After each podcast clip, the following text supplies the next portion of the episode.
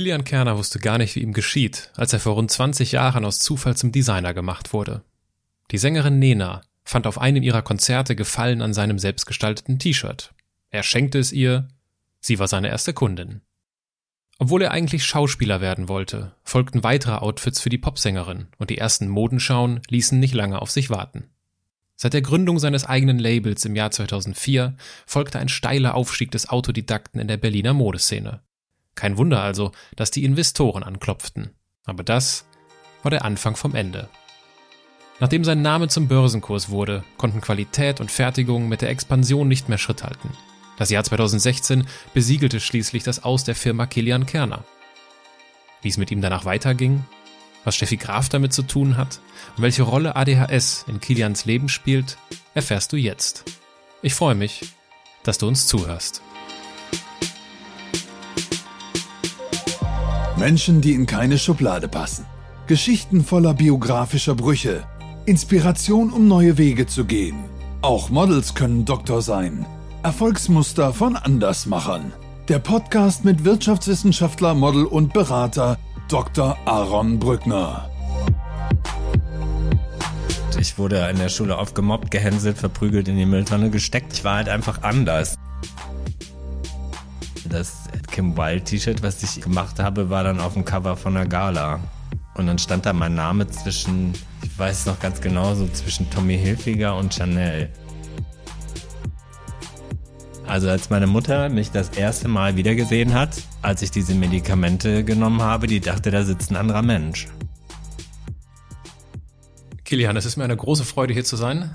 Ich freue mich auch. Ich danke dir für deine, für deine Gastfreundschaft und es ist ein schönes Wiedersehen. Wir haben eben überlegt, wann wir uns kennengelernt haben. Es war wahrscheinlich das Jahr 2010. Ja, ich würde sagen, im Januar 2010 war das auf einer Show, die ich, äh, wo ich als Chefdesigner engagiert war für ein Label. Und da haben wir uns kennengelernt. Umso schöner, dass wir uns wiedersehen. Und ich würde das Gespräch gerne mit einem kurzen Steckbrief beginnen. Mhm. Dein Name? Kilian Kerner. Dein Alter? 39. Deine Heimat? Köln. Deine Geschwister? Eine Schwester. Dein Vorbild? Gibt's nicht mehr. Früher als Kind war es Nena und Steffi Graf, aber heute habe ich keine Vorbilder mehr. Nena, weil? Oh, das, äh, diese Liebe zu Nena hat angefangen, als ich äh, vier Jahre alt war und habe äh, mit meiner Großcousine einen Auftritt im Fernsehen gesehen. Sie war da schon Nena-Fan und das war, da kamen gerade die Luftballons raus und ich war vier Jahre alt und habe mich äh, sofort in diese Frau da verliebt, die im Fernsehen rumhüpfte und die das Lied von den Luftballons gesungen hat. Und seitdem äh, finde ich die toll und äh, dann war sie auch jahrelang so mein Vorbild, so mit ihren Ansichten, die sie so hat, wie sie gelebt hat was sie da auf der Bühne gemacht hat, das hat mich sehr angesprochen. Und die Steffi Graf, weil? Das hat auch durch, durch, den, durch einen Fernseher angefangen. Ich habe ein äh, Tennismatch von ihr gesehen und äh, habe mich da genauso schockverliebt und habe dann äh, zu meiner Mutter gesagt, ich möchte den Schläger haben und ich will jetzt auch Tennis spielen. Und dann habe ich angefangen, Tennis zu spielen. Und da war ich sechs oder so. Das Tennisspielen begleitet dich bis heute, ne? Mhm, ich spiele sehr viel Tennis. Ich, gerade kann ich leider schon seit vier Wochen nicht mehr wirklich spielen, weil ich äh, Knieschmerzen habe, aber sonst äh, spiele ich äh, tatsächlich sehr viel Tennis, ja. Angenommen, du sitzt an einer Hotelbar, mhm. was willst du trinken? Cola Light.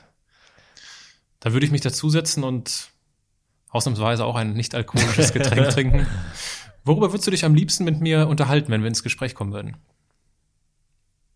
Ich finde, so ein Gespräch muss einfach immer passieren. Ich mache mir da gar nicht so wahnsinnig viele Gedanken, worüber will ich mich unterhalten ich glaube, ich vertraue da immer darauf, was passiert. Zu erzählen gibt es auf jeden Fall viel, glaube ich. Das glaube ich auch. Äh, ich würde aufgrund meiner Neugier dich wahrscheinlich irgendwann fragen, sag mal, Kilian, was machst du eigentlich so beruflich? Oh, beruflich äh, bin ich Modedesigner oder Designer. Also ich im größten Teil schon Modendesigner, aber ich habe jetzt auch Handtaschen und Tenniskollektionen und so entworfen. Also das Spektrum ist ein bisschen erweitert, aber eigentlich bin ich Modedesigner, ja. Was ist denn, wenn du so auf das Jahr 2018 blickst, ein berufliches Highlight gewesen? Na, die Kooperation auf jeden Fall mit Samsonite. Da habe ich ähm, meine erste Kollektion für Samsonite ist jetzt schon draußen. Die kam im August in den Handel. Und äh, die zweite habe ich auch dieses Jahr entworfen. Die kommt jetzt nächstes Jahr im Januar oder im Februar oder so, kommt die in den Handel und da mache ich Business-Handtaschen für Frauen und damit war ich äh, 2018 äh, beschäftigt. Du hast ja früher Mode unter deinem eigenen Label vermarktet, Mhm. Kilian Kerner. Und heute kreierst du Mode und Design für andere Marken. Mhm. Wie bewertest du denn, für welche Marke du arbeiten willst und für welche nicht? Da gibt es so ein bisschen einen Plan, den, den ich habe oder wo ich, wo ich weiß, wo ich hin will. Und dann reagiert man halt auf Anfragen, die, die reinkommen. Ähm, ähm, und dann gucke ich, ob mir das Spaß macht, ob mir das liegt und ob ich mich dadurch irgendwie weiterentwickeln kann oder ob ich auch dahinter stehen kann. Also ich mache nicht alles. Also, ähm, aber Samsonite war mir sofort klar, dass ich das machen will. Ähm, ich habe zwar noch nie in dem Ausmaß Taschen entworfen, wie ich das jetzt für Samsonite gemacht habe und dann auch noch Business-Handtaschen, die doch wirklich nochmal eine andere Herausforderung sind, als wenn man jetzt in Anführungszeichen normale Handtaschen entwerfen würde. Aber da war mir das sofort klar, dass ich das machen will, weil es auch einfach ein großer Konzern ist. Ich würde mal sagen, 99,9 Prozent können etwas mit dem Namen anfangen. Und ich wusste einfach sofort, dass ich da auch viel lernen werde. Und äh, das habe ich auch getan, ja. Wie viel, wie viel gibt so ein Kunde dir dann vor? Also heißt es dann, okay, wir haben hier zwei Handtaschen und die müssen äh, in so einem Format so und so aussehen oder wie viel, wie viel Freiraum hast du da? Also hier bei Samsonite war es jetzt so, dass ähm, die, das erste, was die vorgegeben haben, war natürlich, dass es Business-Taschen sein müssen. Die müssen von innen wirklich Business aussehen. Und dann gab es halt schon so, okay, wir brauchen äh, so und so viele Rucksäcke und äh, so und so viele Taschen in der Größe und äh, das, da muss ein Laptop reinpassen. Das waren die Vorgaben. Aber das Design, worauf es am Ende ankam, das, da gab es überhaupt keine Vorgaben. Also da war ich auch selber sehr überrascht, wie mutig Samsonite ähm, da gehandelt hat. Gerade bei der ersten Kollektion, die ähm, wirklich für Samsonite was komplett Neues war, ähm, nämlich völlig bestickt und mit Samtblumen und äh, ich glaube, hätte das jemand gesehen und man wusste nicht, dass das für Samsonite ist, hätte niemand gedacht, dass das für Samsonite ist, weil die da wirklich sehr mutig waren. Aber auch in der zweiten Kollektion war es so, die, das ist die größere Kollektion, die äh, kommerziellere, ähm, hatte ich beim Design völlig freie Hand. Also da war ich selber überrascht, dass ich so viel Freiheiten äh, hatte und äh, auf was sie sich alles eingelassen haben. Also großes Kompliment an diese Leute dort. Was fällt dir, wenn du so einen Auftrag bekommst, am leichtesten? Die Entscheidung, ob ich es machen will oder nicht. Also das ist für mich meistens in der relativ schnell klar, was für ein Bauchgefühl ich dabei habe, ob das zu mir passt, ob das in das Konzept passt, wo ich hin will. Ähm, die Entscheidung, ob ich es ob ich's machen will. Bei Samsonite war es so, ich mach's sofort. Also das, da habe ich sofort ja gesagt. Und dann habe ich aber Bammel bekommen. Also als ich dann den Vertrag unterschrieben habe, habe ich gesagt, um Gottes Willen, hoffentlich kann ich das auch wirklich.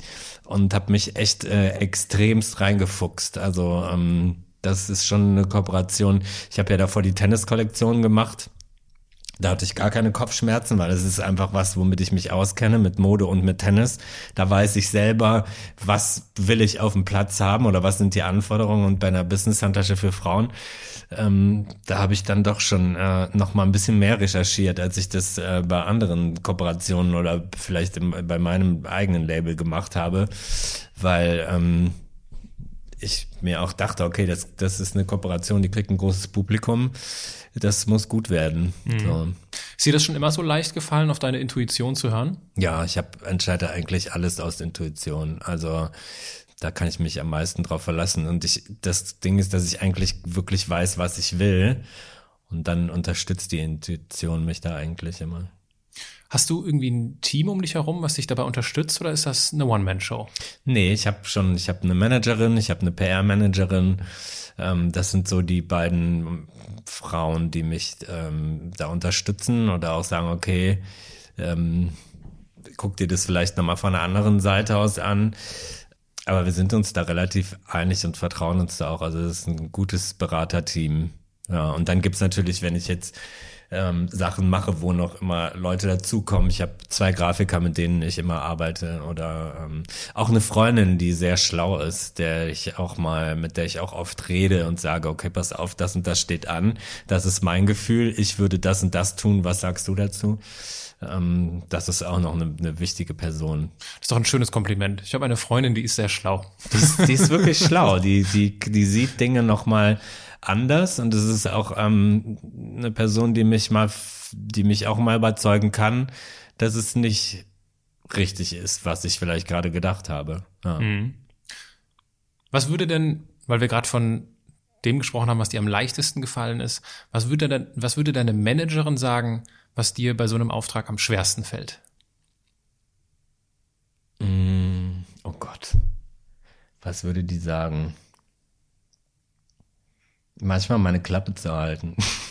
Ich rede sehr viel und habe immer manchmal tatsächlich auch zu viele Ideen und ich glaube, das kann manchmal auch überfordernd sein. Ähm, oder vielleicht meine, nee, das, was mir am allerschwierigsten fällt, weil das mit den Ideen finde ich eigentlich nach wie vor gut, aber ähm, meine Ungeduld. Ich bin sehr ungeduldig und ich will, dass immer alles sofort losgeht, ähm, weil ich einfach ein schneller Mensch bin und wenn ich eine Vision habe, dann muss die irgendwie entstehen.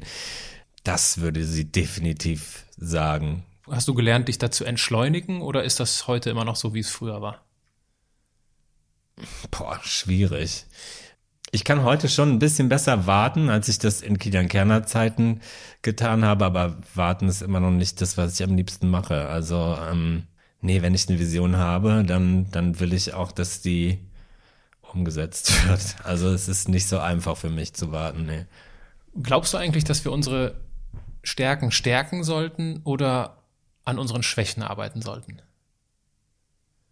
Beides also ich habe sehr in den letzten, seit dem Ende von Kilian Kerner, extrem an meinen Schwächen, an meinen Schwächen gearbeitet, die mir immer bewusst waren.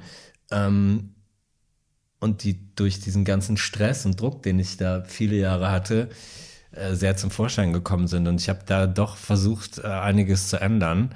Und ich glaube, die Stärken entwickeln sich sowieso weiter, wenn man einfach macht. Also wenn man nicht stehen bleibt, und arbeitet und Mensch ist, dann ähm, entwickeln sich die Stärken, glaube ich, auch irgendwie von alleine weiter.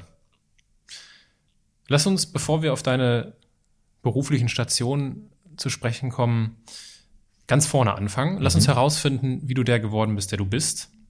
Gab es in deiner Kindheit schon Anzeichen dafür, was du heute beruflich machst? Nee, gar nicht.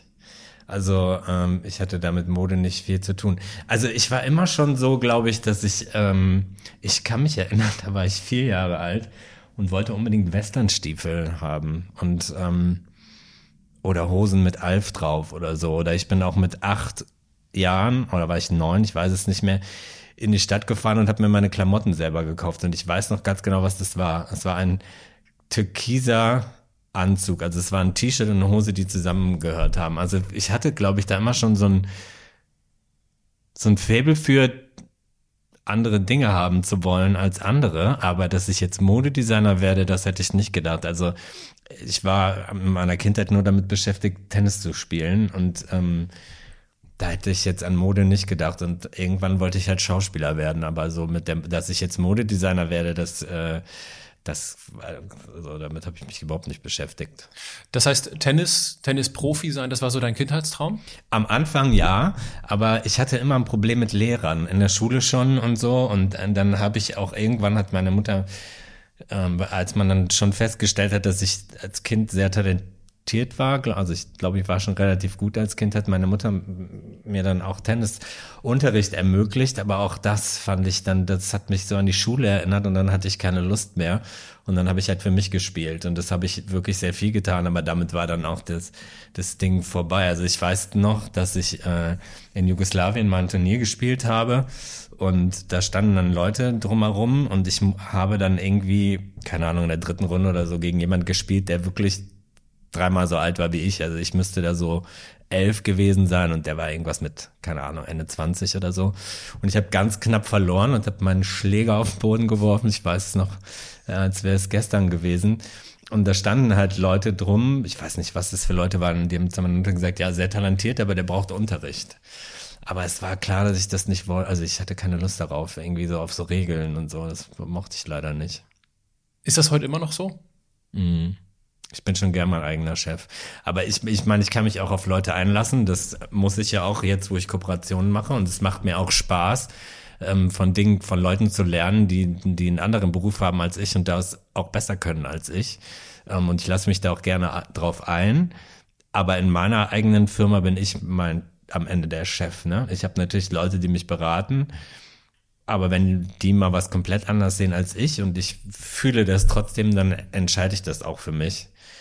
Und ähm, ja, also ich nee, Lehrer, ich finde eh so dieses Schulsystem, was wir haben, das finde ich, äh, da sollte man sich mal viele Gedanken drüber machen, wie man das mal ändern könnte. Also ich glaube, ich wäre lieber in die Schule gegangen, wenn man mir damals schon beigebracht hätte, wie man eine Zeitung macht oder, oder so, ja, oder einen Film dreht. Also es hätte mich mehr interessiert als sieben Jahre Chemie machen.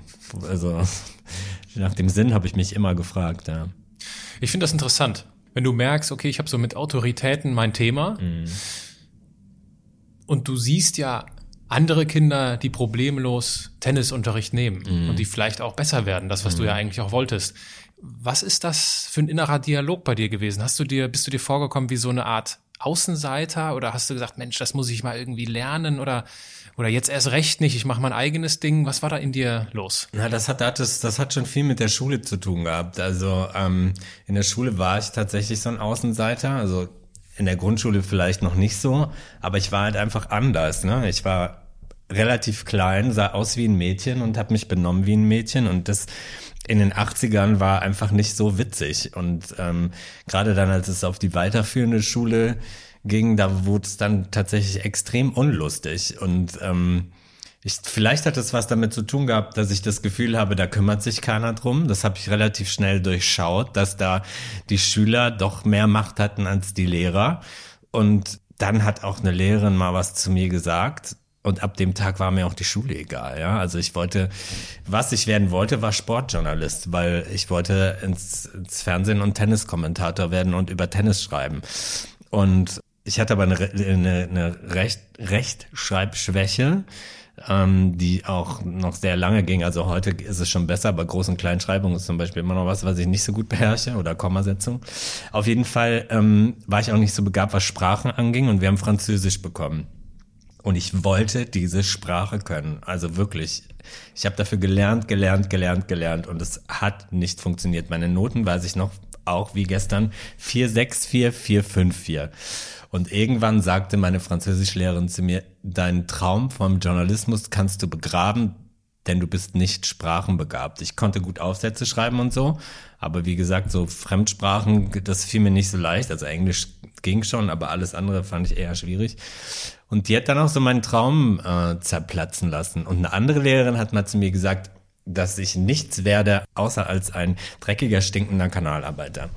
Das war meine Englischlehrerin Frau Wagner, die äh, irgendwann auch in der Psychiatrie gelandet ist, glaube ich. Ähm, die hatte immer Miniröcke getragen und äh, die sehr kurz waren. Also daran erinnere ich mich noch. Das war, das kam sehr provokativ rüber. Ja, und seitdem hat mich auch Schule nicht mehr interessiert und ich wurde in der Schule oft gemobbt, gehänselt, verprügelt, in die Mülltonne gesteckt und es hat einfach die Lehrer nicht interessiert, ja. Und ab der achten Klasse wurde ich dann ziemlich rebellisch. Also ich, ich musste das irgendwie anders rauslassen. Ich war zu schwach, um jetzt äh, den Typen auch einen aufs Maul zu hauen. Ähm, selbst bei den vielen Mädchen war ich zu schwach, denen eine reinzuhauen. Deswegen wurde ich dann rebellig und äh, bin da irgendwie äh, anders vorgegangen. Und ähm, ich glaube, das hat bei mir so ein bisschen so einen Knacks mit Autoritätsmenschen hm. hervorgerufen. Die erste Lehrerin, die gesagt hat, deinen Sportjournalistentraum kannst du begraben. Mhm. Was würdest du ihr heute am liebsten sagen? Ich bin nicht so ein Rachemensch. Ähm, ich verstehe, was du meinst. Ach, ich glaube, ich würde dir gar nichts sagen. Ich würde sie auf einen Kaffee einladen und äh, würde sagen, danke. Weil wenn ich Sportjournalist geworden wäre, würde ich das Leben, wie ich es heute führe, nicht leben. Das würde ich ihr vielleicht, vielleicht sagen. Aber ich fand es damals nicht nett. Also ich finde, das sagt man nicht. Also wenn man der Meinung ist, kann man das jemand anders auch, kann man das jemandem auch anders beibringen, als so hart das zu sagen. Vor allen Dingen mochte ich die eigentlich. Wie ist es denn dann gekommen? Oder lass mich das anders fragen. Worin hast du dann Zuflucht gesucht?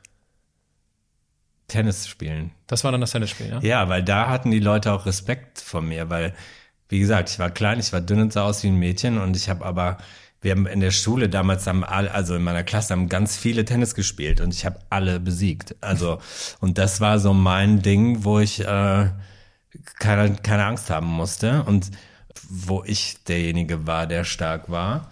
Und deswegen war Tennisspielen so meine Zuflucht. Aber hat das nicht dein Standing dann erhöht? Im, in, in dem Schulmiteinander? Nee, nee, weil das war ja auch viel in, der, in den anderen Klassen und so, wo es, äh, wo es, äh, wo ich dann, also ich weiß noch einmal haben wir eine Mathearbeit geschrieben und es war ganz still. Und dann äh, sind äh, so drei Leute, äh, oder keine Ahnung, wie viele es waren, es waren auf jeden Fall mehrere und haben sind so gegen die Tür geklopft und haben gesagt, Schwuchtel, komm raus und wir machen dich fertig oder irgendwie sowas. Das hat sich auch sehr in meinen Kopf gebrannt, weil es einfach so still war und jeder wusste genau, wer gemeint war. Ähm, ja, das waren so Sachen, ähm, Deswegen das Standing wurde dadurch nicht besser. Mein Standing wurde tatsächlich besser, vor allen Dingen in unserer, also eigentlich so in unserer Klassengemeinde. In der zehnten Klasse kamen zwei Mädchen in die Klasse, Bianca und Beata. Und alle Jungs waren scharf auf die beiden und die mochten mich. Nicht, dass sie jetzt in mich verliebt waren ähm, und ich war natürlich auch nicht in sie verliebt, aber die mochten mich. Und dann haben die zumindestens in meiner Klasse mich in Ruhe gelassen. Hm. Und dann war es eigentlich ein relativ okayes Jahr so. Ja. Wie ist dann der Traum vom Schauspieler gewachsen? Ah, der war schon irgendwie immer da, ne? Aber ähm, das war dann, ich hatte äh, eine Beziehung und derjenige hat mich gefragt, was willst du eigentlich mal werden? So. Und äh, ich habe mich dann gar nicht so getraut, das zu sagen, weil ich dachte, okay, wenn man jetzt sagt, man will Schauspieler werden, die halten dich ja alle für verrückt.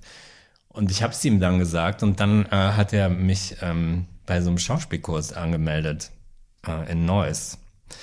Und ähm, dann habe ich da gespielt und nach drei Wochen meine erste Rolle, Hauptrolle an einem Theaterstück bekommen. So und dann war es halt wirklich klar, okay, das will ich jetzt machen und das will ich lernen. Hat sich das Schauspielen angefühlt wie Tennisspielen? Ähm, erstmal schon, ja. Also bei diesem Theaterstück mit Sicherheit schon. Das war auf jeden Fall, ich habe mich dann nicht so sicher gefühlt, weil, also es war dann so, ich musste in, irgendwie in der zweiten, dritten Stunde hatten wir die Aufgabe, wir sollen rausgehen auf die Straße und uns eine Person suchen, die wir nachspielen sollen. Und ich habe eine H&M-Verkäuferin gespielt und das hat, fand diese Lehrerin so gut, dass sie mich dann für dieses Theaterstück vorgeschlagen hat. Und das war so ein bisschen das Konzept ähm, von der Regisseurin.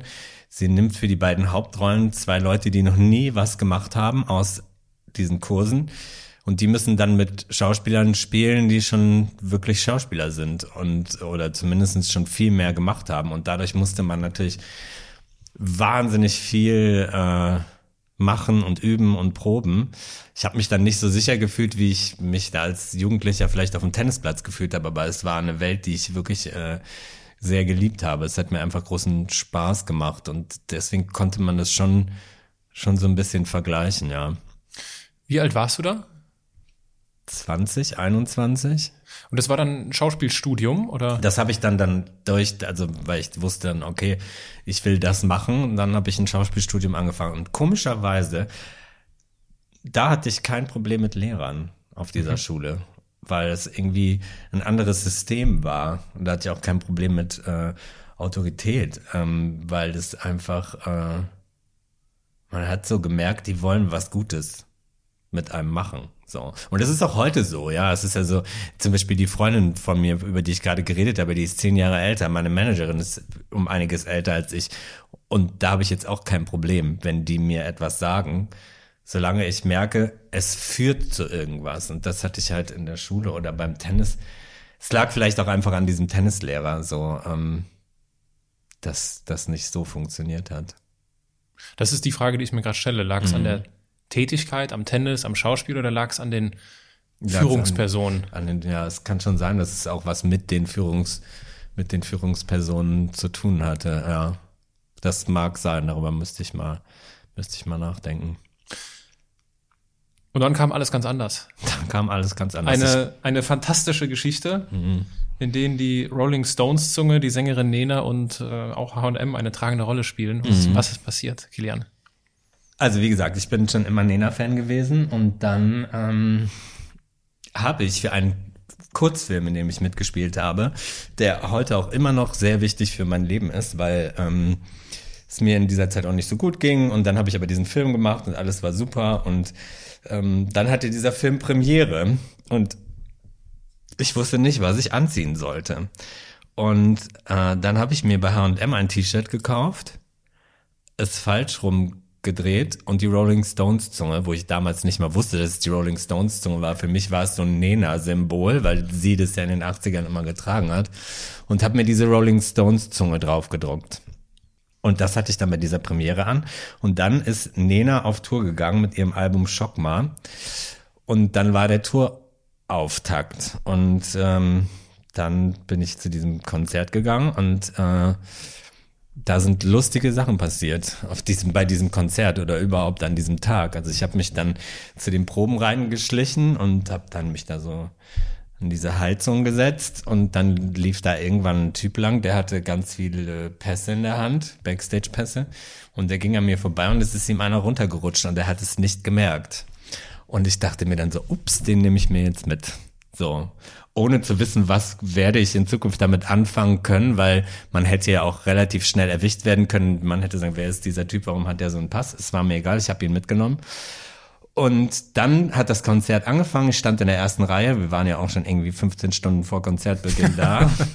so, und ähm, irgendwann hat Nena halt dieses T-Shirt gesehen und hatte mal so drauf gezeigt. Und als Nena-Fan denkst du natürlich, oh Gott, sie sieht mich.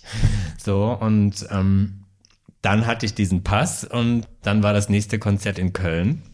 Da musste ich dann nicht mehr 15 Stunden anstehen. Ich dachte mir, ich versuche das jetzt mal mit diesem Pass und bin dann irgendwann mit diesem Pass reingegangen, habe mich in die erste Reihe gestellt und dann, äh, ich glaube, nein, ich weiß es noch, es war das sechste Lied des Abends, Wunder geschehen. Davor hat sie dann gesagt, ich will dein T-Shirt haben, schenkst du mir das? Und ähm, dann ging das weiter und irgendwann äh, hat sie dann nochmal gefragt und ich wollte Also du, also wie hast du reagiert? Hast du gesagt nein oder? Äh, äh, nee, ich, genau, ich habe gesagt nein und sie meinte, wie willst du dich nicht ausziehen, ob ich nicht trainiert hätte? Hatte ich das tatsächlich nicht, aber auch selbst wenn hätte ich mich nicht nackt in ein Nena, halb nackt in ein Nena-Konzert gestellt. Und irgendwann hat sie ein, sie, sie hat dann Zugaben gemacht und hat dann immer das Publikum gefragt, was sie hören wollen und dann hat sie ein Lied Vollmond auf dieses T-Shirt umgetextet und die ganze Halle hat irgendwann geschrien, wir wollen das T-Shirt sehen, wir wollen das T-Shirt sehen. Aber ich konnte mich ja nicht ausziehen. Und dann äh, habe ich gedacht, gut, okay, du willst natürlich auch äh, das Spiel weiterspielen und bin aufs nächste Konzert gefahren, habe mich wieder in die erste Reihe gestellt und hatte das T-Shirt zweimal an und habe sie auf die Bühne geworfen. Und das sollte dann irgendwann mal mein Leben verändern, ja. Was hat Nena mit dem T-Shirt gemacht? Sie hat es äh, zu einem Interview mit dem Stern getragen. Das war so ein paar Wochen später, rief mich eine Freundin an und meinte, kauf dir mal den Stern. Und ich meinte so, was soll ich mit dem Stern? Das lese ich nicht.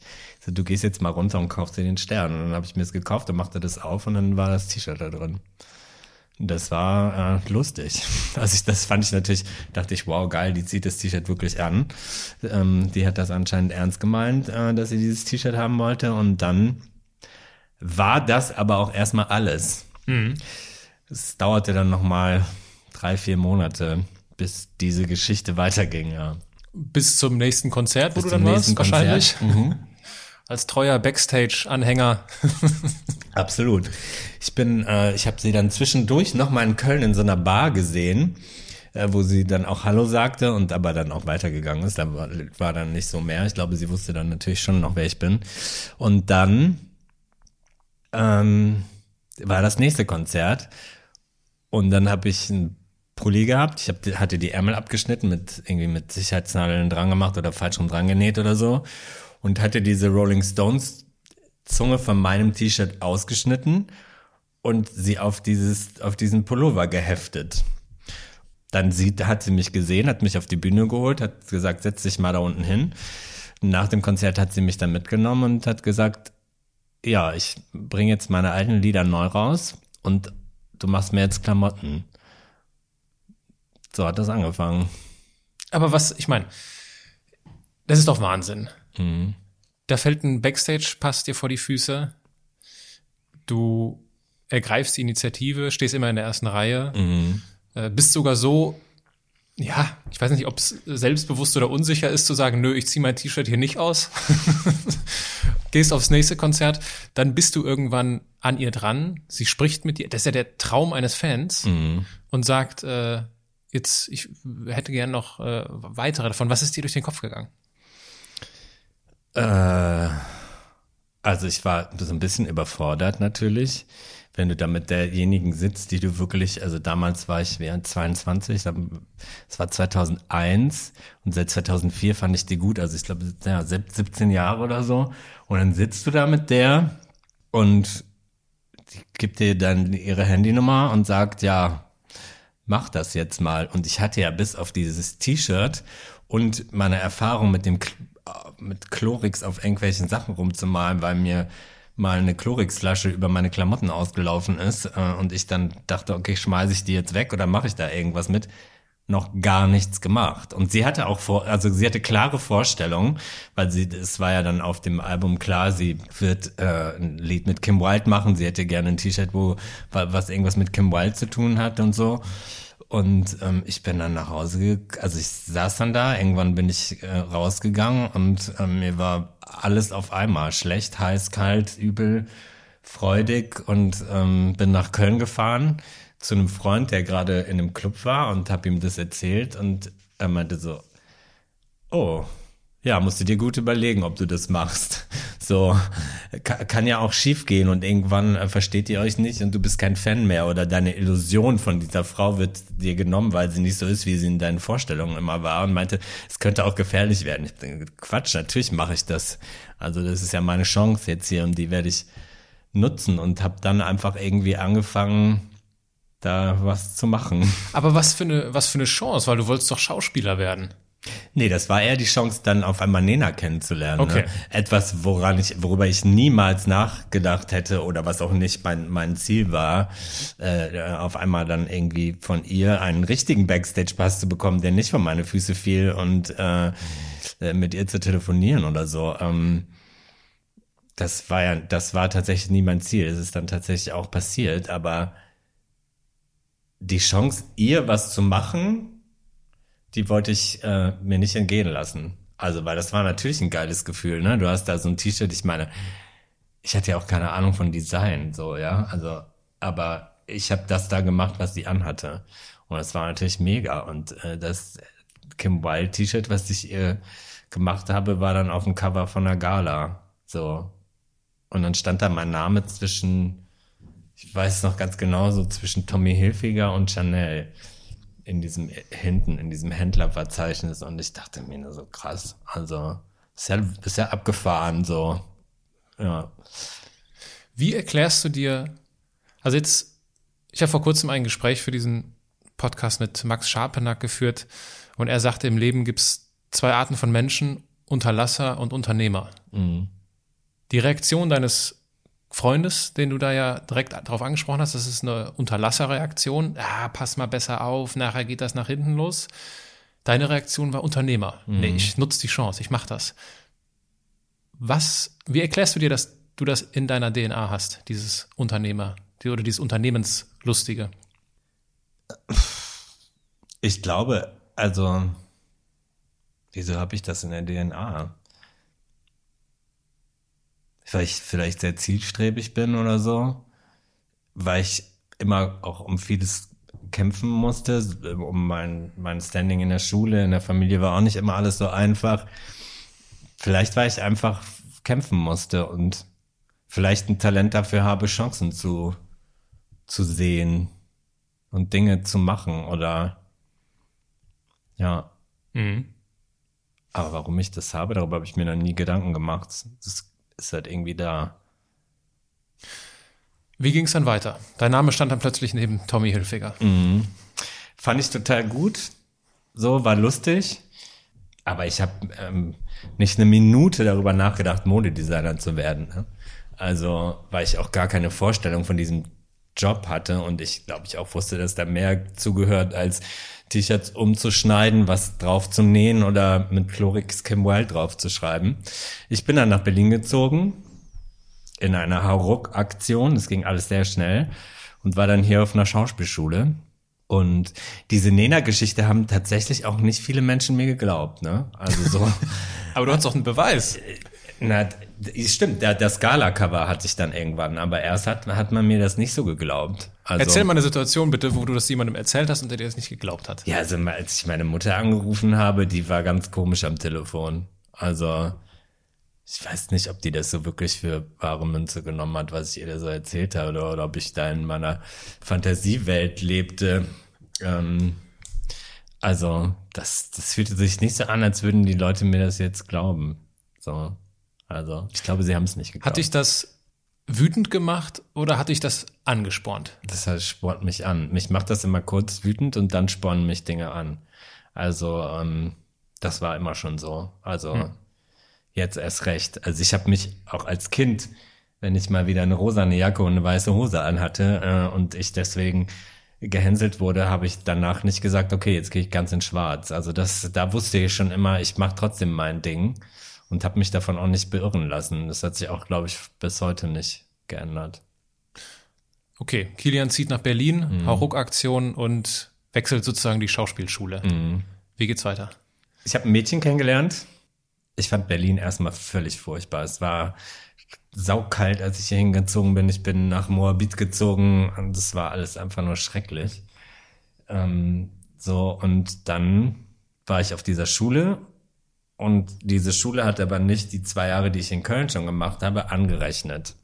Und ich musste wieder von vorne anfangen, als Ameise auf dem Boden rumzukriechen.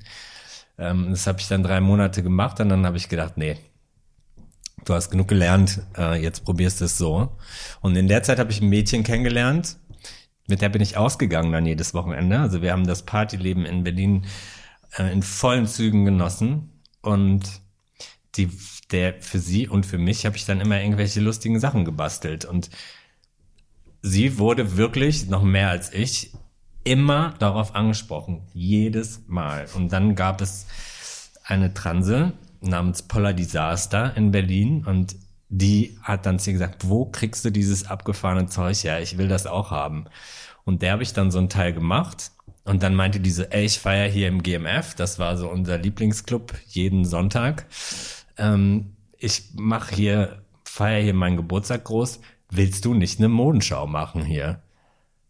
Und ich hatte überhaupt keine Ahnung von Modenschauen und habe das dann so inszeniert wie so ein Theaterstück. Und dafür brauchte ich, hatte natürlich jetzt irgendwie kein Geld, um jetzt, ich war, keine Ahnung, 22, 23, um da jetzt irgendwie Models zu buchen. Und bin dann durch die Clubs gelaufen und habe Leute angesprochen, ob die für mich Model wollen. Und da war dann ein Typ dabei, der sagte, ja klar, aber warte mal, ich stell dir mal jemanden vor. Und das war dann jemand aus dem Hair- und Make-up-Team, die in Kooperation mit Miss 60 eine Modenschau in der stillgelegten U-Bahn am Brandenburger Tor machen sollten. Und die meinten, eigentlich bräuchten wir noch jemanden, der vor unserer Show dort seine Sachen zeigt, ob ich nicht Lust hätte, das zu machen. Ich war mir in dieser Sekunde nicht über diese Tragweite bewusst, was das für eine Location war und was da passieren würde und habe einfach mal gesagt, ja, habe mich dann mit denen getroffen, habe dann alles aus meinem Kleiderschrank und aus dem Kleiderschrank von meiner Freundin genommen und gesagt, okay, hier fehlt vielleicht noch was, hier machen wir noch was dazu und habe dann spontan gesagt, ich mache das und dann kam ich in dieser Location an und mir wurde mal ein bisschen schlecht, weil das war ein Riesending. Dann habe ich da in diesem Vorprogramm gezeigt und das, da fing es dann da fing es dann an. Gut, aber der Weg zu, ich habe mein eigenes Modelabel, ist ja dann noch weit. Ja, das hat noch mal ein Jahr gedauert. Also ich habe dann in Berlin, wurde ich dann, es kam dann in die Presse, die Nena-Geschichte kam immer mehr in die Presse und dann, wo gab's damals, war es ja so 2004, da fing hier diese ganze Modebewegung an äh, mit den ganzen Modedesignern und dann gab es so viele Veranstaltungen, wo man immer wieder gebucht wurde, um Modenschauen zu machen und so. Und das habe ich dann gemacht. Und dann hatte ich aber tatsächlich keine Lust mehr, weil ich fand diese Leute damals alle urkomisch und habe dann gesagt, nee, nee, ich konzentriere mich jetzt wieder auf die Schauspielerei und ähm, wurde dann nochmal gefragt, ob ich eine Modenschau machen wollte und hatte gar keine Lust und wollte das nicht machen. Und ein Freund hat mich dann überredet und ich hatte aber keine Klamotten mehr und ich hatte drei Wochen Zeit und habe gesagt, okay, dann lasse ich mich jetzt mal auf den Spaß ein und mach das und dann hat's Klick gemacht, weil ich, ich war so ein typischer Berliner Anfang 20, feiern, bisschen arbeiten zwischendurch und weiter feiern, schlafen bis 14 Uhr und so. Und dann hat's Klick gemacht. Ich musste dann 15 Outfits machen innerhalb von ein paar Wochen und habe von morgens bis nachts gearbeitet, habe vier, fünf Stunden geschlafen und ich war todmüde, als ich wieder aufgestanden bin, aber ich bin aufgestanden. Und ich habe meine Wohnung wirklich nur zum Materialkaufen verlassen und habe in dem Moment gemerkt, so okay, so kenne ich mich selber nicht. Also Texte bei der, in der Schauspielschule habe ich meistens irgendwie im Bus gelernt und nicht so exzessiv wie dort. Und dann war mir klar, okay, jetzt musst du irgendwie gucken, wie du mehr, wie du dir mehr Wissen aneignest und ähm, habe dann gemerkt, dass egal was jetzt kommt, das ist es einfach. Wie hast du dich durch diese durch diese Entdeckung, hey, das ist das ist mein Ding hier, dafür brenne ich. Was hat sich verändert? Oder wie hast, wie hast du dich verändert? Mm. Also, das, mein Augenmerkmal oder mein Hauptaugenmerkmal war einfach nur noch arbeiten. Also, weil das halt etwas war, was ähm, mir so eine Erfüllung gegeben hat, wie vielleicht vorher nur das Tennis spielen. Und wo ich so drin aufgegangen bin, dass mir alles andere egal war jahrelang. Also von der ersten Minute dann, als ich das selber in mir entdeckt habe, wie mich das verändert hat, dass ich wirklich so ehrgeizig war und immer weiter wollte und einfach gemerkt habe, das ist jetzt das, wo dein Leben dich hinbringt. Und dann hat auch auf einmal alles so einen Sinn gemacht, was in den zwei Jahren zuvor alles so passiert ist, ne? Weil es, es hört sich ja an wie ein, Drehbuch aus einem amerikanischen Kitschfilm irgendwie, aber es ist nun mal so passiert und dann hat das urplötzlich einfach alles einen Sinn gemacht. So. Glaubst du an das Schicksal oder an einen Gott oder an das hm. Universum oder? Ich glaube total, äh, voll ans Schicksal. Also ich glaube, man bekommt die Brocken hingeworfen und man muss sich die nehmen oder man lässt es halt sein. Und die Brocken, die ich hingeworfen bekommen habe, die, die ich sofort gesehen habe, die habe ich mir immer genommen. Und das ist auch heute noch so. Also ich erkenne eigentlich ganz gut so meine Chancen und die habe ich einfach genutzt. Mhm. Ja, dein, deine, deine Modeaktivität befand sich dann in einer Blütezeit. Ist ja alles gewachsen, auch mhm. sicherlich dieses Berliner Umfeld ne, mit den Moden, Modeshow, mit den Modeshows. Und du hast sicher, du hast ja zahlreiche Fashion-Shows erlebt. Mhm. Und ich würde gerne ein bisschen in deiner in der Schatzkammer deiner Erfahrungen kramen. Mhm. Was war denn ein besonders peinlicher Moment bei einer Show? Da muss ich nachdenken. Hättest du mich jetzt gefragt, was war ein besonders schöner Moment, hätte ich dir gleich mehrere erzählen können. Peinlich? Ähm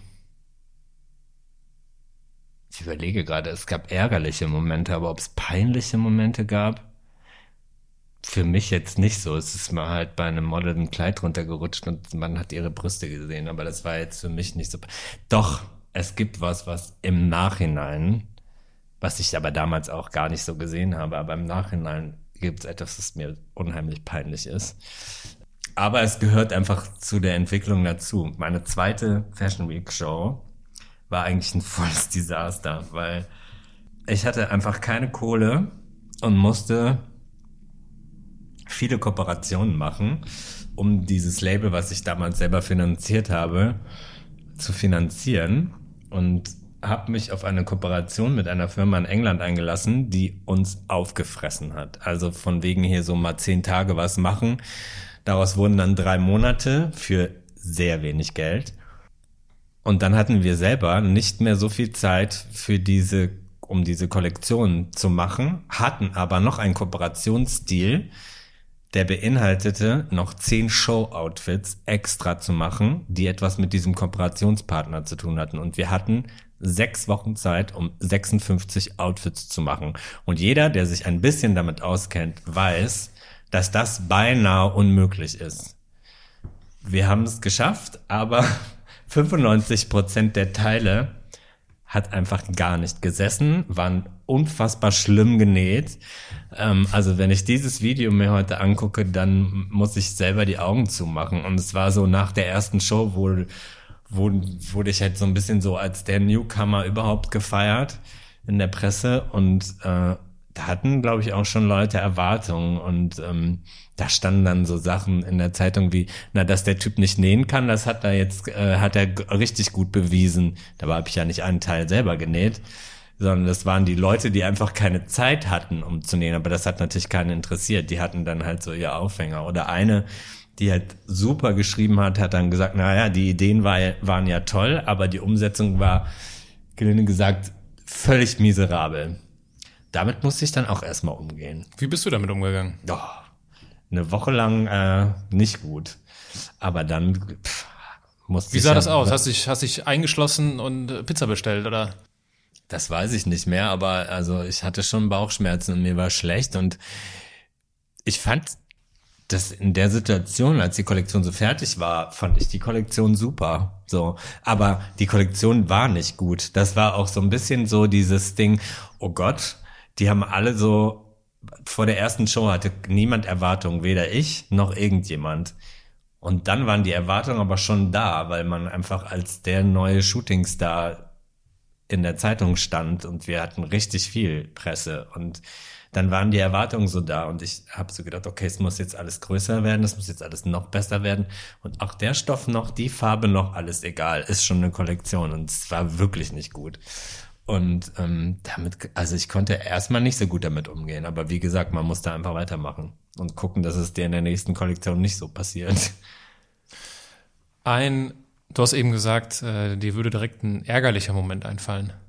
Ja, da gibt's ja viele immer, ne? Also ähm, es gab einmal mal ein sündhaft teures Paar Schuhe für ein Abschlusskleid, was dann auf einmal verschwand. Oh Gott. Ja, und es hat Stunden gedauert und es war kurz nach der Show erst wieder da. Oder einer der letzten Shows, die wir gemacht haben, auch mit einer meiner absoluten Lieblingskollektionen, da ist extrem viel schief gelaufen.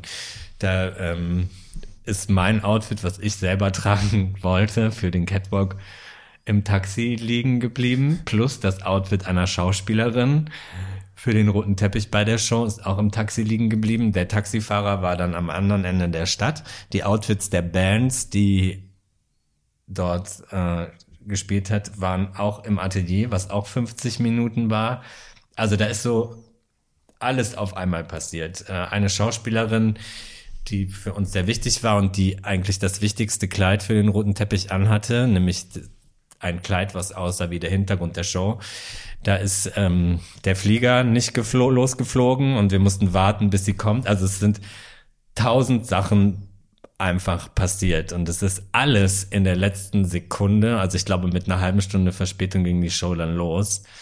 Und das war eine Show, da habe ich äh, viele Nerven gelassen. Aber das ist normal. Das passiert einfach, ähm, passiert bei einer Show, dass, dass da auch mal was schief geht. Das, das Ding ist, das muss Backstage bleiben. Die Leute da draußen dürfen es nicht merken und die merken es auch nicht. Mhm. Auch wenn die Reihenfolge mal sich auf einmal verändert, weil sich ein Model nicht umgezogen hat. Das weißt du in deinem Kopf. Da draußen checkt das doch kein Mensch. So. Mhm. Aber das vergisst du in dem Moment. Du denkst nur, Gott, deine ganze Welt bricht zusammen, obwohl das der totale Schwachsinn ist. Es ist auch nicht schlimm, wenn mal zwei Outfits nicht mitlaufen. Aber für einen selber ist es dann der Weltuntergang in dem Moment. Heute denke ich auch so, meine Güte, warst du verkopft. So. Mhm. Ja. Von Weltuntergang warst du weit entfernt. Also das ging ja ziemlich durch die Decke. Ihr seid äh, extrem stark gewachsen. Mhm. Kilian Kerner wurde berühmt. Und ähm, dann war der Weltuntergang aber doch irgendwie um die Ecke. Der ist dann doch brachial gekommen und hat Hallo gesagt. Ja. Was ist passiert? Ach, es sind so viele Dinge, die da passiert sind, aber der ausschlaggebende Punkt ist meiner Meinung nach und auch von vielen anderen Leuten, die da gearbeitet haben, ähm, das England-Geschäft gewesen, beziehungsweise die Gründung der Aktiengesellschaft, die einfach viel zu früh war und die ich bis heute für mich nicht verstanden habe. Ich verstehe heute die Gründe, warum die das gemacht haben, aber für mich war das immer so ein bisschen unklar. Aber dadurch brauchte man Geschichten und die Geschichte des Wachs, dieses normalen Wachstums innerhalb von zwei Jahren, war den Investoren halt für die Börse nicht genug oder nicht genug, um neues Geld einzusammeln, wenn man von zehn Läden auf irgendwie 120 innerhalb von anderthalb bis zwei Jahren kommt. Die brauchten mehr Stories. Und dann kam, ergab sich etwas, was auch nach einer großen Chance aussah.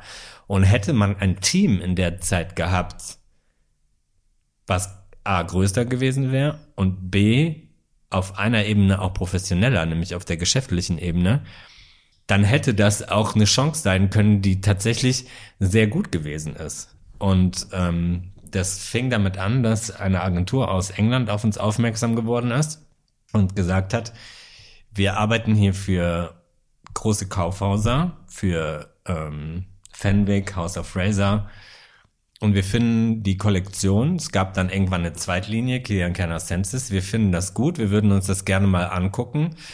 Und wir könnten uns vorstellen, euch da wirklich groß zu platzieren. Die kamen dann, haben sich das angeguckt. Und es war dann aber so, dass die Hauptlinie zu teuer war für diese Kaufhäuser. Und Kilian Kenner Senses nur Strick und Jersey waren, was aber in Deutschland und auch in Europa in so normalen Boutiquen hervorragend funktioniert hat. Das haben wirklich viele Leute gekauft, auch so Zalando und so hat das riesig gekauft und andere Ketten und so. Und die haben dann gesagt, ja, wir zeigen denen das, aber es könnte sein, dass denen halt Strick und Jersey für solche Flächen einfach nicht genug ist. Das waren so die kleinere Kollektion, das waren so damals 60 Teile oder 50. Und genau so war es dann auch. Die kamen dann, das Feedback war super, aber alle haben gesagt, ja, nur mit Jersey und Strick können wir diese riesen Flächen nicht füllen. Macht daraus ein zweites Label beziehungsweise muss die Untermarke größer sein als die Hauptmarke. Das haben wir dann gemacht, aber ohne das Team zu erweitern. Ich glaube, eine weitere Person ist dazu gekommen. Und das ist einfach in die Hose gegangen. Also die Musterkollektion haben wir noch hinbekommen. Und dann haben all diese Kaufhäuser, Kaufhäuser gesagt, das ist eine super Kollektion, wir wollen die alle haben. Also was heißt da? Das war Haus of Fraser und Fenwick für mehrere unterschiedliche Häuser. Ähm, wir machen das. Und erstmal war der Aufschrei natürlich groß, weil es natürlich auch eine Chance war. Aber dann fing die Überforderung an. Gradierungen, also es sind jetzt alles so Fachbegriffe, aber man musste, man hätte alles ändern müssen. Die Leute in England haben andere Körper die haben andere Größenverhältnisse. Die Produktionsmenge ist explodiert für diese Firma, für die, den damaligen Stand dieser Firma. Das war auf einmal alles um einiges heftiger. Und ähm, das ging nicht lange gut, weil dann kam die erste Auslieferung zu spät. Der größte Teil der Sachen hat nicht mehr gesessen, weil wir auf einmal dreimal so viele Teile machen mussten in, und jedes Teil in fünf verschiedenen Farben und so. Und ähm, das war der Todesstoß. Das Ganze haben wir dann anderthalb Jahre lang versucht, bis dann ein neuer Vorstand kam, der eigentlich eine gute Idee hat und gesagt hat, okay, äh, wir sind jetzt ja aus allen Läden geflogen, auch aus den meisten der 120, wo wir drin waren, weil einfach die Leute die Sachen gekauft haben und die Leute in den Läden das auch kaufen wollten und anprobiert haben, aber festgestellt haben, die Arme sind zu eng, das funktioniert nicht, das funktioniert nicht. Und dann kam der neue Vorstand, der gesagt hat, okay, wir stoßen dieses England-Geschäft ab, wir professionalisieren dieses Team und versuchen das jetzt nochmal von unten aufzurollen. Und das hat aber nicht mehr so richtig funktioniert, weil das Vertrauen der Einkäufer einfach weg war, ne? weil die erstmal wissen wir alle, dass es auch Zeiten gab, wo sich Mode einfach auch in vielen Läden dann mal nicht so gut verkauft hat. Dann kommt dazu, dass sich der ganze Klimawandel so extrem verändert hat, dass der Winter im Dezember oder im Januar anfing und du lieferst aber im Dezember und Januar schon deine Sommerkollektionen aus und die Winterkollektion sich im Sale verkauft. Darüber stöhnt jeder, ist zum Beispiel auch etwas, was ich nicht verstehe, warum nicht mal der Einzelhandel das, diese, diesen Zyklus ein bisschen verändert, aber gut, das ist ein anderes Thema. ja, und es hat nicht mehr so richtig funktioniert. Ne? Also wir haben dann versucht, auch mit einigen Läden zu sprechen und zu sagen, wir haben unseren Fehler gesehen, wir wollen das jetzt hier anders machen. Haben dann wirklich alles probiert und ähm, dann ging es auch wieder ein Stück bergauf. Und dann sollten wir aber verkauft werden an ein anderes, an einen anderen Investor, äh, einen Großkonzern in Amerika. Und ähm, dieser Deal ist dann verschoben worden.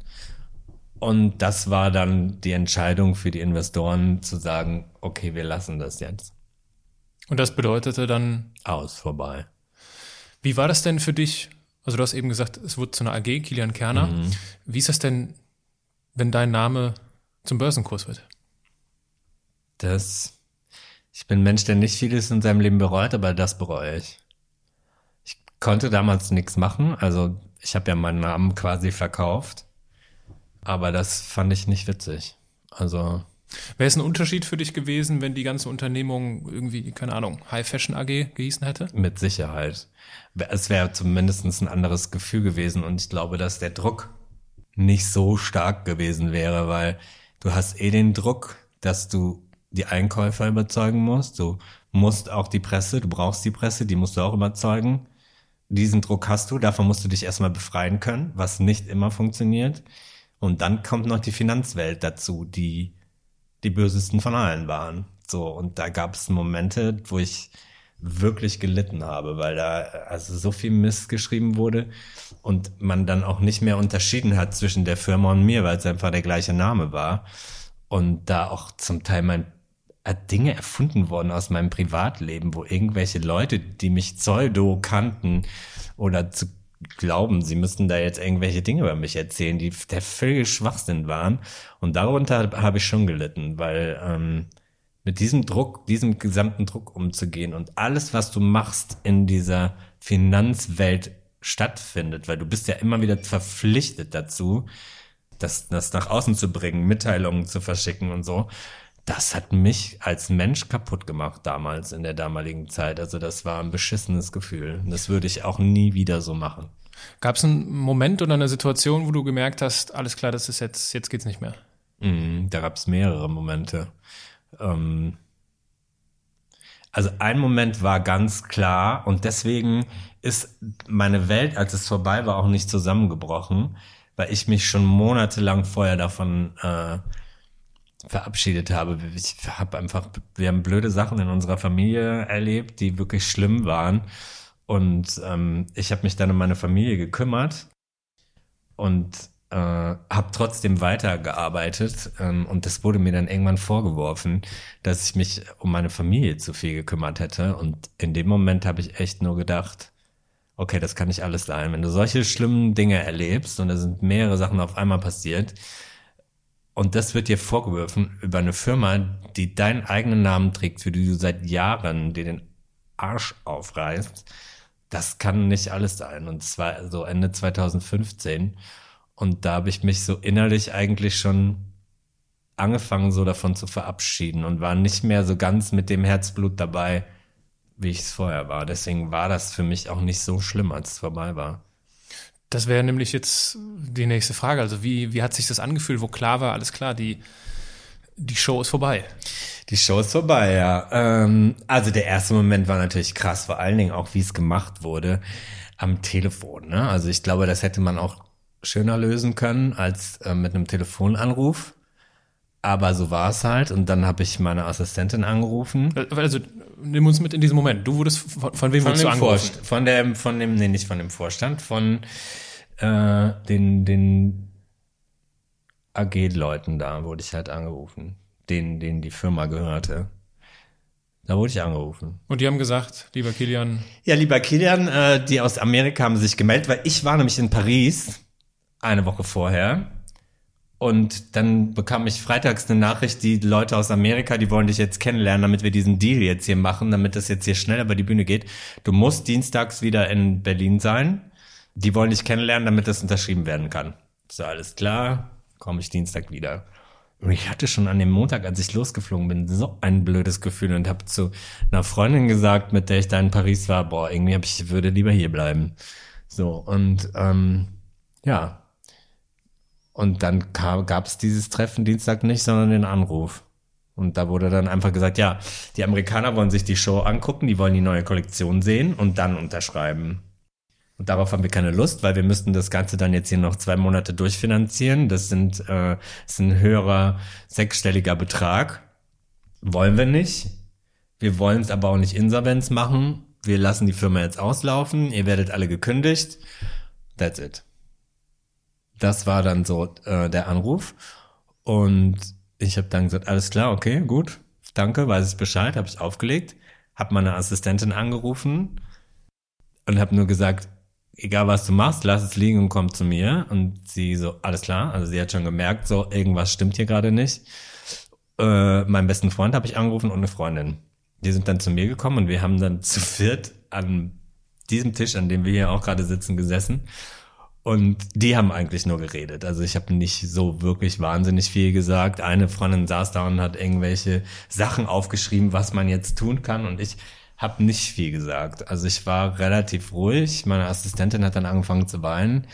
Ähm, ich war ruhig. Und wir haben dann zwei Tage zu dritt in meiner Wohnung verbracht. Und es war schon wow, okay, das hast du jetzt 12, 13 Jahre deines Lebens gemacht und das Kapitel ist jetzt zu Ende. Das war schon klar, so. Ähm, und ich bin auch mal in der Nacht aufgewacht und habe gedacht, boah, ist das hier gerade leise, so. Das war so ein bisschen so, als wäre jemand gestorben, aber es hat so eine Ruhe in mir ausgelöst, die mich wirklich erschrocken hat. So, ich habe auch nicht geweint oder so. Ich habe einmal liefen mir die Tränen runter. Ich musste ja dann irgendwann ins Atelier fahren und diesem Team Bescheid sagen, I'm sorry, aber ihr werdet jetzt alle gekündigt. Hier geht es jetzt nicht weiter. Ähm, das war schwer, denen das zu sagen, diesen Moment, so, okay, kommt jetzt alle mal in mein Büro. Ich muss euch was erzählen. Das ist mir relativ schwer gefallen. Und dann gab es, wir haben einen Film gedreht äh, für diese letzte Kollektion, die wir dann gezeigt hatten.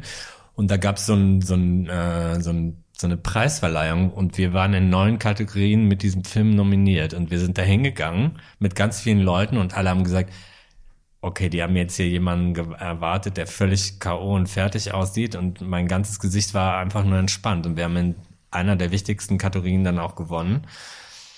Und ab dem Moment war das für mich erledigt. Also das war dann halt einfach vorbei. Ich wusste aber auch schon, dass es bald mit der Arbeit, also ich war so in Endverhandlungen wegen der Tenniskollektion, mhm. was ja auch durch eine lustige Sache entstanden ist. Ähm, und eine Tenniskollektion zu machen war immer mein größter Lebenstraum. Und ich dachte, irgendwann mit 50 oder 60 wird es dazu dann kommen. Und ich hatte aber auf der letzten Fashion Week im Januar 2016 ein Interview ähm, und da wurde ich nach meinem Lebenstraum gefragt und ich habe gesagt, eine Tenniskollektion zu machen, das wäre das Größte für mich. Und das stand dann in dieser Headline und daraufhin wurde ich kontaktiert und mir wurde dieses Angebot gemacht. Und ich war schon in den Endverhandlungen und ähm, Freitags war diese Preisverleihung, dienstags habe ich mich mit den Leuten getroffen, drei Tage später den Vertrag unterschrieben und zwei Wochen später habe ich am Tisch gesessen und entworfen. Also mir wurde dieser Fall auch sehr leicht gemacht, weil wenn du deinen Lebenstraum erfüllt bekommst, dann denkst du einfach gar nicht mehr daran, was da gerade passiert ist. Und deswegen ähm, war der Fall für mich sehr leicht oder ich bin eigentlich, eigentlich bin ich gar nicht gefallen. Wie tief sind deine, sind die anderen Teammitglieder gefallen? Ich kann gar nicht so viel dazu sagen, weil äh, es war dann tatsächlich mit den meisten so aus den Augen, aus dem Sinn. Ähm, also es gibt Leute, mit denen habe ich noch Kontakt und die sind auch alle nicht gefallen. Die haben einen sehr schnell einen Job bekommen. Aber tatsächlich wirklich mit den meisten ist äh, der Kontakt nicht mehr, nicht mehr da. Aber was auch, glaube ich, normal war. Wir haben einfach auch viel mit, miteinander durchgemacht. Und ich war auch, äh, weiß Gott, kein einfacher Chef ähm, den Druck, die, der mir gemacht wurde, den habe ich auch äh, des Öfteren mal an diesem Team ausgelassen. Und es war auch so, dass ich einfach das Atelier, nicht die Leute dort, sondern dieses Atelier, ich mochte das nicht mehr. Also ich hatte wirklich oft Probleme dahin zu gehen, weil das für mich so ein Ort war. Meine damalige Assistentin hat mal zu mir gesagt, wenn mit dir zu Hause arbeitet, ist alles toll. Sobald ich dich dahin fahre, bist du einfach nur zum Kotzen. Und das stimmte auch. Das war ich auch oft. Und ich glaube einfach, dass, dass dieses, diese Firma war vorbei und dadurch waren wir kein Team mehr, dass wir alle einfach in andere Richtungen gehen mussten. Wer weiß, wie das ist, wenn wir uns irgendwann mal wiedersehen. Ich habe tatsächlich, äh, außer die, mit denen ich noch Kontakt habe, habe ich die auch alle nie irgendwo gesehen. Also ich bin keinem begegnet. Besteht eigentlich noch mit Nena Kontakt? Nee, also das war auch so schnell, wie es angefangen hat, war das auch vorbei. Also Okay. der Kontakt ging so von 2002 bis 2005 und dann hatten wir, irgendwann habe ich sie 2008 oder 2009 oder so nochmal auf einem Konzert besucht, aber da besteht kein Kontakt mehr. Du hast dich nach diesen ganzen turbulenten Ereignissen, die jetzt ja auch das Fundament dafür gelegt haben, was du jetzt machst, Mhm. designed by Kilian Kerner, was du für andere Marken kreierst. Ähm, du hast nach dieser turbulenten Zeit dich in eine Klinik begeben. Mhm. Was war der Grund? Möchtest du darüber reden? Ja, darüber kann ich äh, gerne reden. Also es war einfach so, dass in den letzten Jahren vieles passiert ist, auch privat. Also wir hatten halt dieses Familienunglück, wo meine Mutter freitags was gestorben ist und samstags ist der Mann meiner kleinen Schwester gestorben, also innerhalb von 24 Stunden. Ähm, dann diese ganzen Sachen in der Firma, die passiert sind, wo auch viele Dinge sind, wo ich nicht drüber sprechen darf. Das hat einfach schon was mit meinem Körper gemacht und mit mir auch. Und das bestand auch schon längeren, wie soll ich sagen, nicht der Verdacht, aber es, es man hatte mir gesagt, äh, ich glaube, du hast ADHS und das wollte ich aber damals in dieser Zeit nicht wahrhaben, weil ich dachte, habe mich dann da so eingelesen und dachte mir so, oh, wenn man diese Medikamente nimmt, dann hört, hört man auf, kreativ zu sein. Und was bin ich dann noch? Nix mehr. Ähm, dass ich das nicht so wahrhaben wollte, ähm, dass das vielleicht so sein könnte. Und dann war es halt so, ich habe die Tenniskollektion gemacht, habe dann die ersten Entwürfe und so gemacht und dann hatte ich Zeit und habe gesagt, okay, ich muss zur Ruhe finden. Ich muss mal aufarbeiten, was hier in den letzten Wochen und Monaten und zwei, drei Jahren mit mir passiert ist. Und diesen Test solltest du vielleicht auch mal machen. Und dann bin ich in eine Klinik gegangen und habe das testen lassen. Und dann war das halt so. Jetzt hat so eine Krankheit ja zwei Seiten, Mhm. eine gute und eine schlechte. Ich habe auf äh, einer Webseite eine Aussage zur, zur positiven Seite dieser Krankheit gefunden. Die lese ich mal kurz vor. Mhm. Mit kindlicher Begeisterungsfähigkeit, erfrischendem Neugierverhalten, originellen Problemlösungen bringen sie Leben in den grauen Alltag. Mit ungewöhnlichen Verhaltensweisen und anders strukturierter Sensibilität sind sie oft so fantasiereich, dass Gleichaltrige neben ihnen alt ausschauen. Sie lassen sich nicht in ein enges Schema von Gleichförmigkeit zwingen, sondern zeigen ein buntes, vielfältiges, manchmal auch sehr skurriles Bild. also, das bezieht sich auf die Krankheit ADHS, von der du gerade sprichst. Das ist ja schon bemerkenswert, das ist ja schon fast beneidenswert, diese Beschreibung. Mhm. Kommt dir das bekannt vor? Entdeckst du das wieder in deinem Leben, diese Beschreibung? Das würde ich so unterschreiben, ja. Und die Kehrseite der Medaille ist dann, wie sieht die aus? Gibt's für mich nicht. Also, klar, ich muss Tabletten nehmen, ähm, aber die helfen mir. Also, und ich nehme die auch nicht durchgängig. Am Anfang habe ich sie durchgängig genommen, aber man muss auch Pausen machen. Und die mache ich auch. Und ähm, gibt's für mich nicht. Klar sind das heftige Medikamente, die ich dann nehmen muss. Aber es ist ja nichts, also für mich ist das auch keine Krankheit. Eine Krankheit ist für mich etwas Schlimmes, also entweder natürlich diese typischen Krankheiten wie Erkältung und Halsschmerzen und so, aber Krankheit ist für mich etwas, was diese typische Krankheiten sind, die einfach schnell wieder vergehen oder etwas, woran ich auch sterben kann. Und an ADHS sterbe ich nicht. Das ist halt einfach da und das ist halt so. Das ist für mich wie eine Charaktereigenschaft. So und ähm, natürlich hat das auch die Nachteile, dass man hibbelig ist, dass man Dinge vergisst oder liegen lässt, sowas wie Schlüssel und Handy und äh, leicht, leicht erregbar ist in dem Sinne, dass man sich vielleicht schneller mal aufregt und so, ähm, was auch zu mir passt. Aber das kriegt man mit den Medikamenten einfach auch gut in den Griff. Und deswegen ist das für mich, äh, also ich bin da völlig fein mit. Und werde aber, bekomme aber auch Anfeindungen. Also seitdem ich das das erste Mal in der Öffentlichkeit erzählt habe und immer wieder, wenn ich mal darüber rede, bekomme ich immer Nachrichten bei Facebook oder Instagram, wie ich so denn darüber reden könnte. Diese Krankheit gibt es gar nicht und das ist äh, Scharlatan, was die Arzneiindustrie damit, äh, die verdienen einfach nur Geld damit und Kinder werden kaputt gemacht damit und so. Das kann natürlich auch sein, dass heutzutage einfach mal ganz schnell der Stempel draufgeknallt wird. Auch das Kind kann sich nicht benehmen, wie das Kind rutscht immer hin und her, ADHS. Das mag sein. Ich habe in meiner Familie jetzt gerade auch einen Fall, wo es nach meiner Meinung nach viel zu schnell diagnostiziert wurde. Bei mir kann ich sagen, es wurde sehr spät natürlich jetzt diagnostiziert. Aber ich habe da ganz schön viele Tests gemacht und es war nicht so, dass ich in die Klinik gegangen bin, ein, einmal was ausfüllen und fertig. Ja, das hat ein paar Wochen gedauert, auch bis ich das erste Mal Medikamente bekommen habe. Also die Ärzte, die ich hatte, sind damit sehr verantwortungsvoll umgegangen. Dass es mit Sicherheit wie überall Menschen gibt, die damit nicht verantwortungsvoll umgehen, um vielleicht Geld zu machen oder die Eltern zu beruhigen, mag auch sein. Aber Leute, die sich hinsetzen und sagen, diese Krankheit gibt es nicht, die haben meiner Meinung nach keine Ahnung, weil ich weiß, wie ich mich verändert habe, seitdem ich das weiß und seitdem ich die Medikamente nehme. Und da kann man auch ganz viel, wenn man mir jetzt vielleicht nicht glaubt und denkt, ach, kreativer Spinner, dann frag einfach mal meine Mutter. Also als meine Mutter mich das erste Mal wiedergesehen hat, als ich diese Medikamente genommen habe, die dachte, da sitzt ein anderer Mensch. So. Hm. Und ähm, das hat jetzt nichts damit zu tun, dass ich auf einmal andere Ansichten in meinem Leben habe. Das habe ich nicht, aber ich kann auch heute mal drei Stunden an einer Stelle sitzen und nicht ohne 20 Mal aufstehen zu müssen. Zum Beispiel. Das war früher oft das Problem, dass ich mich nicht allzu lange bei langen Meetings konzentrieren konnte und ähm, sehr schnell ungeduldig wurde. Wirken sich denn die Medikamente auf deine Kreativität aus? Nee, überhaupt nicht. Hm. Nee, tatsächlich nicht. Also ich habe dann das, dann, als ich dann gesagt habe, okay, ich lasse es jetzt testen, habe ich gesagt, okay, du vertraust immer auf die, den Dingen, die in deinem Leben passieren und das passiert halt jetzt gerade und das wird dir das schon dann auch nicht nehmen und das hat überhaupt keine Auswirkungen. Ganz, also überhaupt nicht.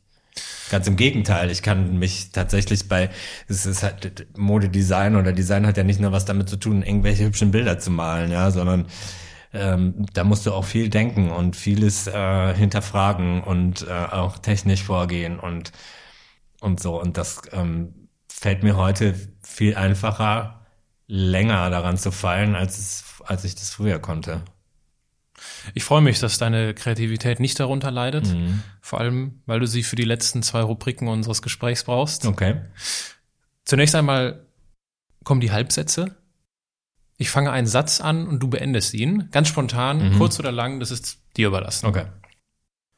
Ganz in meinem Element bin ich, wenn ich kreativ sein kann, arbeiten kann oder auf dem Tennisplatz stehe. Anders machen heißt für mich? Für mich persönlich das zu machen, was ich mache. Wenn ich mehr Zeit hätte, dann? Mm, dann würde ich mich vielleicht endlich verlieben. Dankbar bin ich besonders für Oh, für sehr viele Dinge. Das kann ich nicht, kann ich nicht auf den Punkt bringen. Die letzte Rubrik sind die Assoziationen. Mhm. Jetzt wird es noch kürzer. Ich werfe dir einfach einen Begriff zu. Okay. Und du kannst wieder kurz oder lang antworten, mhm. wie du möchtest. Germany's Next Topmodel. Heidi Klum. Kreativität. Leben. Lieblingsbuch. Ah, wie heißt das? Wie heißt das? Wie heißt das? Wie heißt das? Call me by your name. Ruhepol. Mein Zuhause. Kilian, in diesem Podcast geht es um die Erfolgsmuster von Andersmachern. Mhm. Gibt es etwas, was du unseren Zuhörern abschließend mit auf den Weg geben möchtest? Vertrau dir einfach immer selber. Nutz die Chancen, die vor deine Füße geschmissen werden und äh, denk nicht so viel darüber nach. Wenn es sich richtig anfühlt, dann mach's einfach. Und ähm, ja, ich glaube, das Wichtigste ist einfach, sich selber zu vertrauen und darauf zu hören, was für einen richtig ist. Man kann sich gerne Rat holen, aber am Ende muss es sich für einen selber gut anfühlen. Ich danke dir für dieses Gespräch. Ich freue mich über unser Wiedersehen und äh, ich danke dir für diese ehrlichen Einblicke in deine Biografie. Ich danke dir. Hat dir diese Folge gefallen? Dann teile sie doch mit den Menschen, die etwas von Kilians Lebensgeschichte lernen können. Wenn du mir eine positive Bewertung bei iTunes hinterlässt, wäre ich dir sehr dankbar. Du tust mir einen riesigen Gefallen. Lass uns gemeinsam lernen, auf unsere innere Stimme zu hören. Bis bald, dein Aaron.